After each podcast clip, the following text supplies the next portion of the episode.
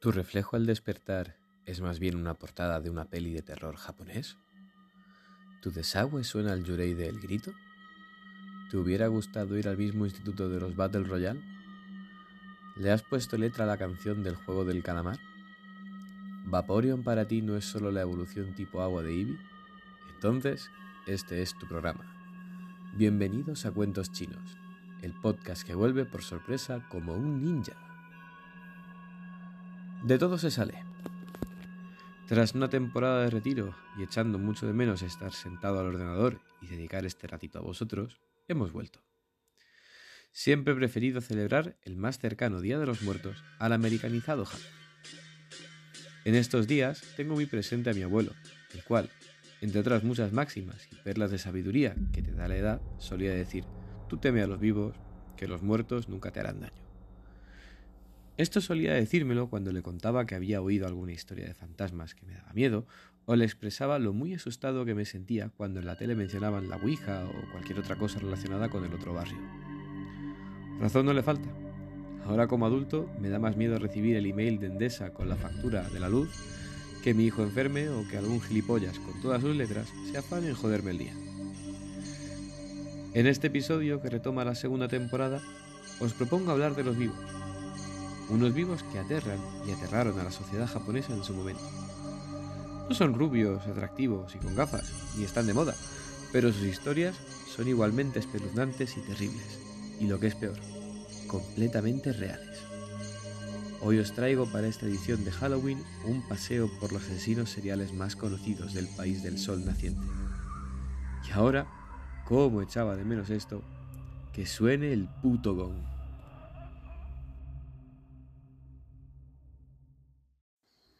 Si vuestra pareja os dice que os quiere comer el culo, aseguraos de que no esté siendo literal. París, la noche del 13 de junio de 1981.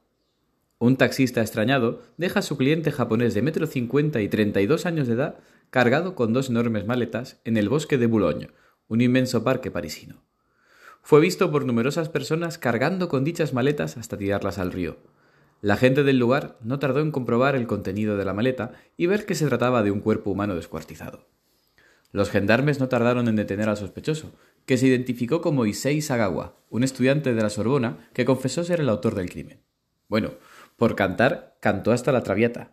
Confesó que llevaba tiempo enamorado y obsesionado con la joven, a quien veía hermosa, sensual y saludable, hasta un punto en el que literalmente quería que fuera parte de él. La chica se llamaba René Hartevelt y era holandesa. Era su compañera en la facultad, y un día se decidió invitarla a cenar a su casa con la idea de traducir un texto al alemán, idioma que dominaba la joven, y hablar sobre literatura en general. Una vez allí, intentó, como se suele decir, meterle cuello o meterle boca, a lo que la pobre chica reaccionó con una cobra de manual. Como es lógico, Issei no iba a aceptar un no por respuesta, así que tras dos tiros del 22, la joven cayó fulminada al suelo, ocasión que nuestro asesino aprovechó para mantener relaciones sexuales con su cadáver y desmembrar y comer carne del mismo, empezando, como hemos dicho al principio del segmento, por las nalgas. Esto le provocó una fascinación y excitación al comprobar que, literalmente, el color de la grasa humana era como el del maíz, y que la carne de los glúteos se deshacía como sushi en su boca, literalmente. Eso es lo que dijo. Tras dos días de sexo necrófilo y canibalismo, decidió deshacerse del resto del cuerpo. Los gendarmes pudieron comprobar, horrorizados y al borde de la náusea, que la nevera de Sagawa aún contenía pedazos de carne, algunos de ellos cocinados y condimentados. Esta historia termina con él siendo extraditado de Francia gracias a la posición influyente de su padre. Gracias también a que fue declarado legalmente loco y un error médico que le diagnosticó una enfermedad que le daba poco tiempo de vida. Una vez allí, tras un tiempo por una institución de salud mental, acabó en libertad, sin ninguna causa pendiente en Japón, pero convertido en una celebridad incluso hasta nuestros días. Issei Sagawa, ahora un anciano de 73 años en silla de ruedas, ha aparecido en críticas culinarias, bueno, esto ya es, el colmo, producciones pornográficas de tipo sadomasoquista, ha escrito libros contando su experiencia antropófaga y según él mismo declara, sigue teniendo estas fantasías caníbales que ya no lleva término, afortunadamente y para la sociedad, aunque dice que no volvería a comer mujeres occidentales, puesto que se siente muy atraído y tremendamente atraído por las mujeres asiáticas. De esta historia no sé decir, la verdad, qué me da más asco. Si este monstruo, la justicia que lo liberó, o la monstruosa sociedad que ve con morbo y admiración a este despreciable ser y lo aplaude y está expectante a que diga alguna otra barbaridad. Pensándolo bien, este es junto a Shonena un asesino en serie como tal por la naturaleza de sus actos. Pues Issei Sagawa y la joven que aparecerá a continuación en realidad solo cuentan con una víctima en su historial. Tsutomu Miyazaki, nacido en 1962, pese a ser miembro de una familia acomodada que le daba amor y toda clase de lujo y comodidades, tuvo una infancia y una adolescencia marcada por el acoso escolar, la burla, el desprecio, rechazo y la marginación a causa de su fealdad y deformidad en las manos fruto de una enfermedad y su mediocridad como estudiante. Esto le recluyó en sí mismo, entregándose a la lectura y visualización de manga y anime, lo que le valdría su sobrenombre posterior de el asesino otaku. Intentó acceder a la universidad, pero tras obtener la peor calificación de la convocatoria, decidió no presentarse más ante otro posible fracaso, y se decantó por realizar cursos de fotografía y grabación, graduándose sin pena ni gloria. Su dificultad a la hora de relacionarse con las mujeres, dado sus complejos, deformidad y forma de ser, lo llevaron a encerrarse mucho más en sí mismo y en aumentar su colección de pornografía, la cual consumía con avidez hasta el punto en que decidió usar sus conocimientos de artes audiovisuales y gráficas para ir a partidos de tenis, parques y baños públicos para obtener su propio material y entregarse a su anormal compulsión onanista. Esta adicción y vorágine le llevará a, harto de la pornografía para adultos, amateur y boyer, al consumo de pornografía infantil. A esto hay que sumarle otro elemento clave en su vida, la muerte de su abuelo, que tras su incineración, en un intento de tenerlo siempre con él, ingirió parte de sus cenizas, descubriendo así lo que se despertaba en él cuando lo hizo. Había nacido así el monstruo responsable del asesinato, práctica necrófila y caníbal de cuatro niñas.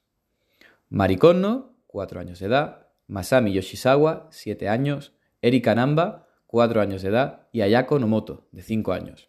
Todas ellas siendo engañadas con la excusa de tomar unas fotografías, subidas al Nissan que le regaló su padre al cumplir los 18 años, estranguladas descuartizadas y fotografiadas en posiciones macabras, tal y como lo hacía el mismísimo Jeffrey Dahmer, que tan de moda está en la actualidad. Llegó incluso a tomarse la libertad de mandar las cenizas o restos con pistas de lo sucedido a los padres de las víctimas. Tras cinco años poniendo a la policía japonesa en jaque, finalmente fue capturado de la manera más tonta.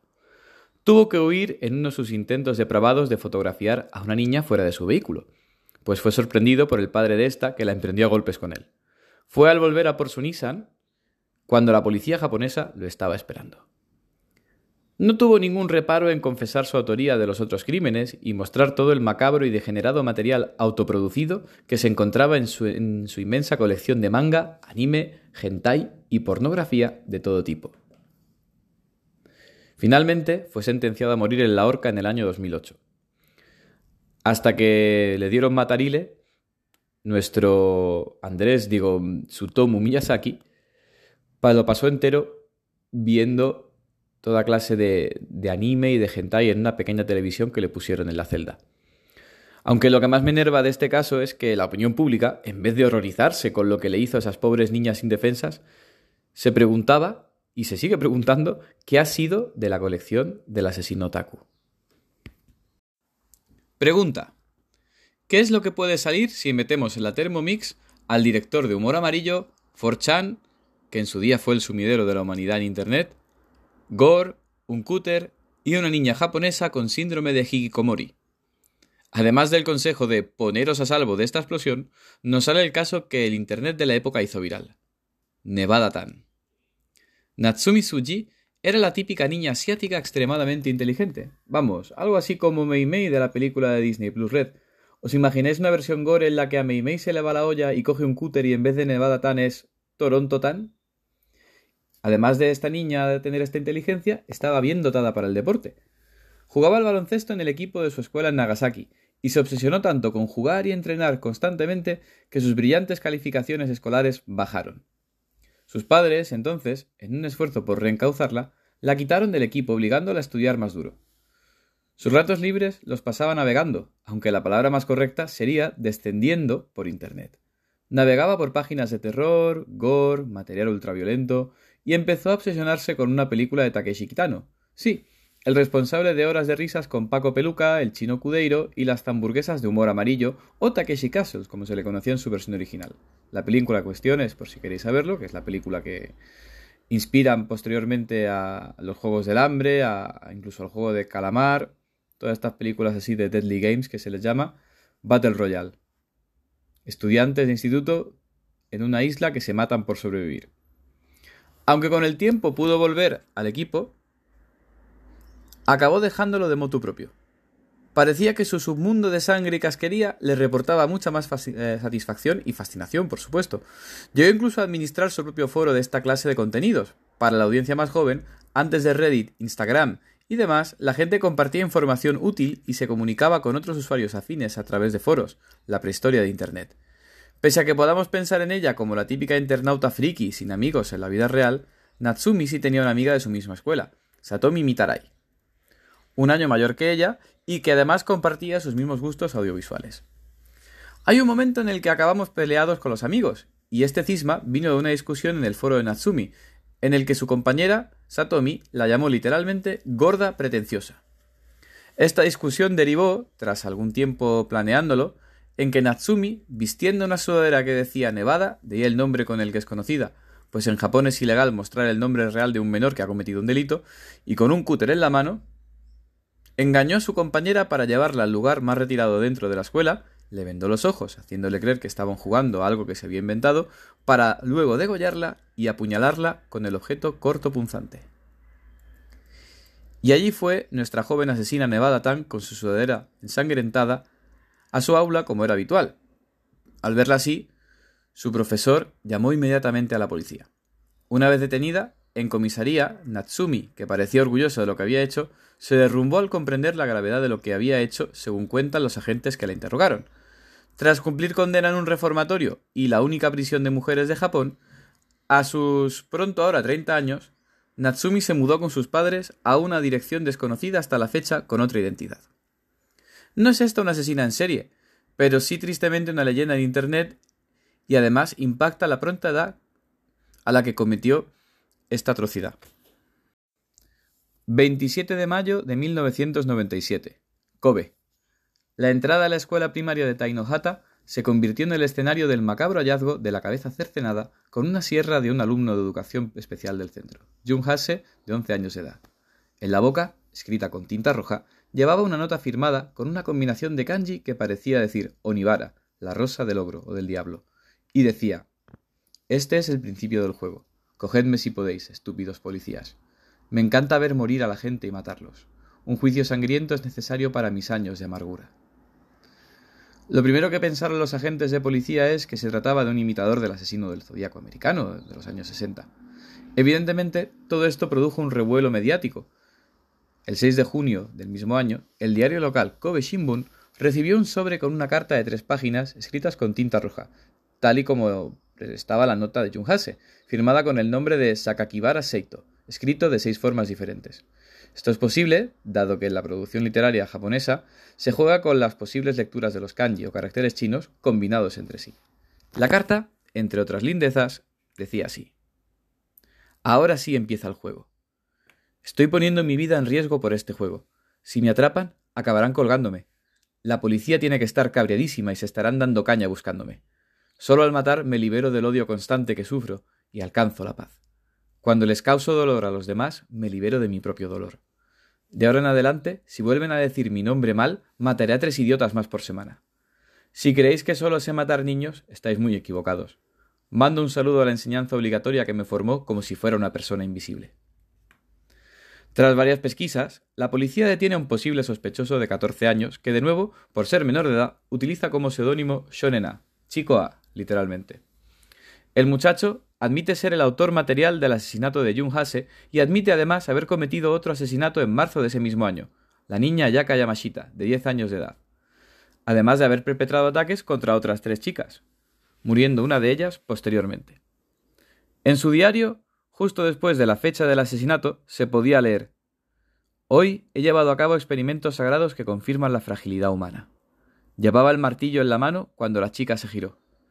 Creo que le di varias veces, no sé cuántas. Estaba demasiado agitado como para acordarme. La semana siguiente escribió Mi madre me ha hablado esta mañana de la chica a la que mataron. Pobre chica, parece que ha muerto. Me dijo No hay nada que me indique que me vayan a pillar. Gracias por protegerme, Bamoido Kishin. Por favor, que así siga siendo. Bueno, por lo que he podido consultar en diferentes foros, Reddit y lo que yo he podido traducir por mi cuenta con mi, lo poquito que sé de japonés, en su ininteligible locura, parece que la combinación de palabras hace referencia a, una especie de, de, dios de la muerte que invoca a través de la escritura, algo que ha creado él en su mente enferma, vaya. De forma completamente inesperada, la justicia japonesa decidió ponerlo en libertad en 2005 a los 21 años de edad, tras su paso por el reformatorio y la prisión, levantando esto mucha controversia a la sociedad japonesa. De hecho, el caso suscitó un gran debate en todo el país, hasta el punto de que el Parlamento japonés, o la dieta japonesa como se llama, tuvo que reducir la responsabilidad penal de los 16 a los 14 años. Pese a que varias personas sostienen con sus argumentos sólidos que Shonen A fue acusado injustamente, pues al parecer el chico es diestro y quien escribió las cartas era zurdo, y además, según dicen, alguien con su expediente académico y su desempeño no sería capaz de expresarse de forma tan compleja y críptica, además de criticar y aludir a temas que por lo general no son del interés del adolescente medio. Pese a eso, como decía, fue él mismo quien en una visita a prisión de su madre volvió a confesarse como autor de los hechos. Cuatro asesinos. En japonés ocurre lo mismo que en chino. El número 4, shi, recuerda al verbo morir o muerte, shineru, hasta el punto en el que existe una forma alternativa y más utilizada de decir cuatro en japonés, yon, por no invocar a la muerte o a la mala suerte. También, a modo de curiosidad, esto es a nivel interno del programa, el último segmento de Shonen A dura exactamente 4 minutos y 4 segundos. Ahí lo dejo para el que crea. Me dejaré más por mencionar más asesinos y más contenido sobre los mismos, eso seguro. Pero llevaba ya mucho tiempo dejándolo pasar y quedándome con las ganas de retomar cuentos chinos. Quiero agradecer siempre a mi familia y amigos de todo el mundo el apoyo que me dais para seguir grabando y trayéndoos estos cuentos, desde la India hasta Japón. La semana de Halloween, aunque va publicado con cierto retraso, ha sido la excusa para volver al micro. Espero que hayáis disfrutado de este episodio y recordad que podéis encontrarme en Instagram y TikTok para contenido extra en arroba cuentoschinospc. Os mando un abrazo grande y terminamos hoy, como ya es tradición, con nuestro momento musical. Bueno, me costó decidir entre estas dos canciones. Las GAE no es un problema, si tiene que pillarme la Inquisición, lo hará. Pero no era plato de buen gusto poner a los Talking Heads con su clásico Psycho Killer. ¿Qué que say? Fa fa fa fa fa fa fa fa fa fa buena. Cuando uno de mis podcasters de referencia, Sebastián Camelo, lo usa en su muy recomendable podcast Serialmente. Para todos los que os guste el True Crime, como a mí y al resto del mundo a estas alturas, os lo recomiendo encarecidamente. Entonces, pensé en cierta canción de los Misfits que va en la línea de esto. Elena. Nos vemos en el siguiente cuento chino. Sayonara.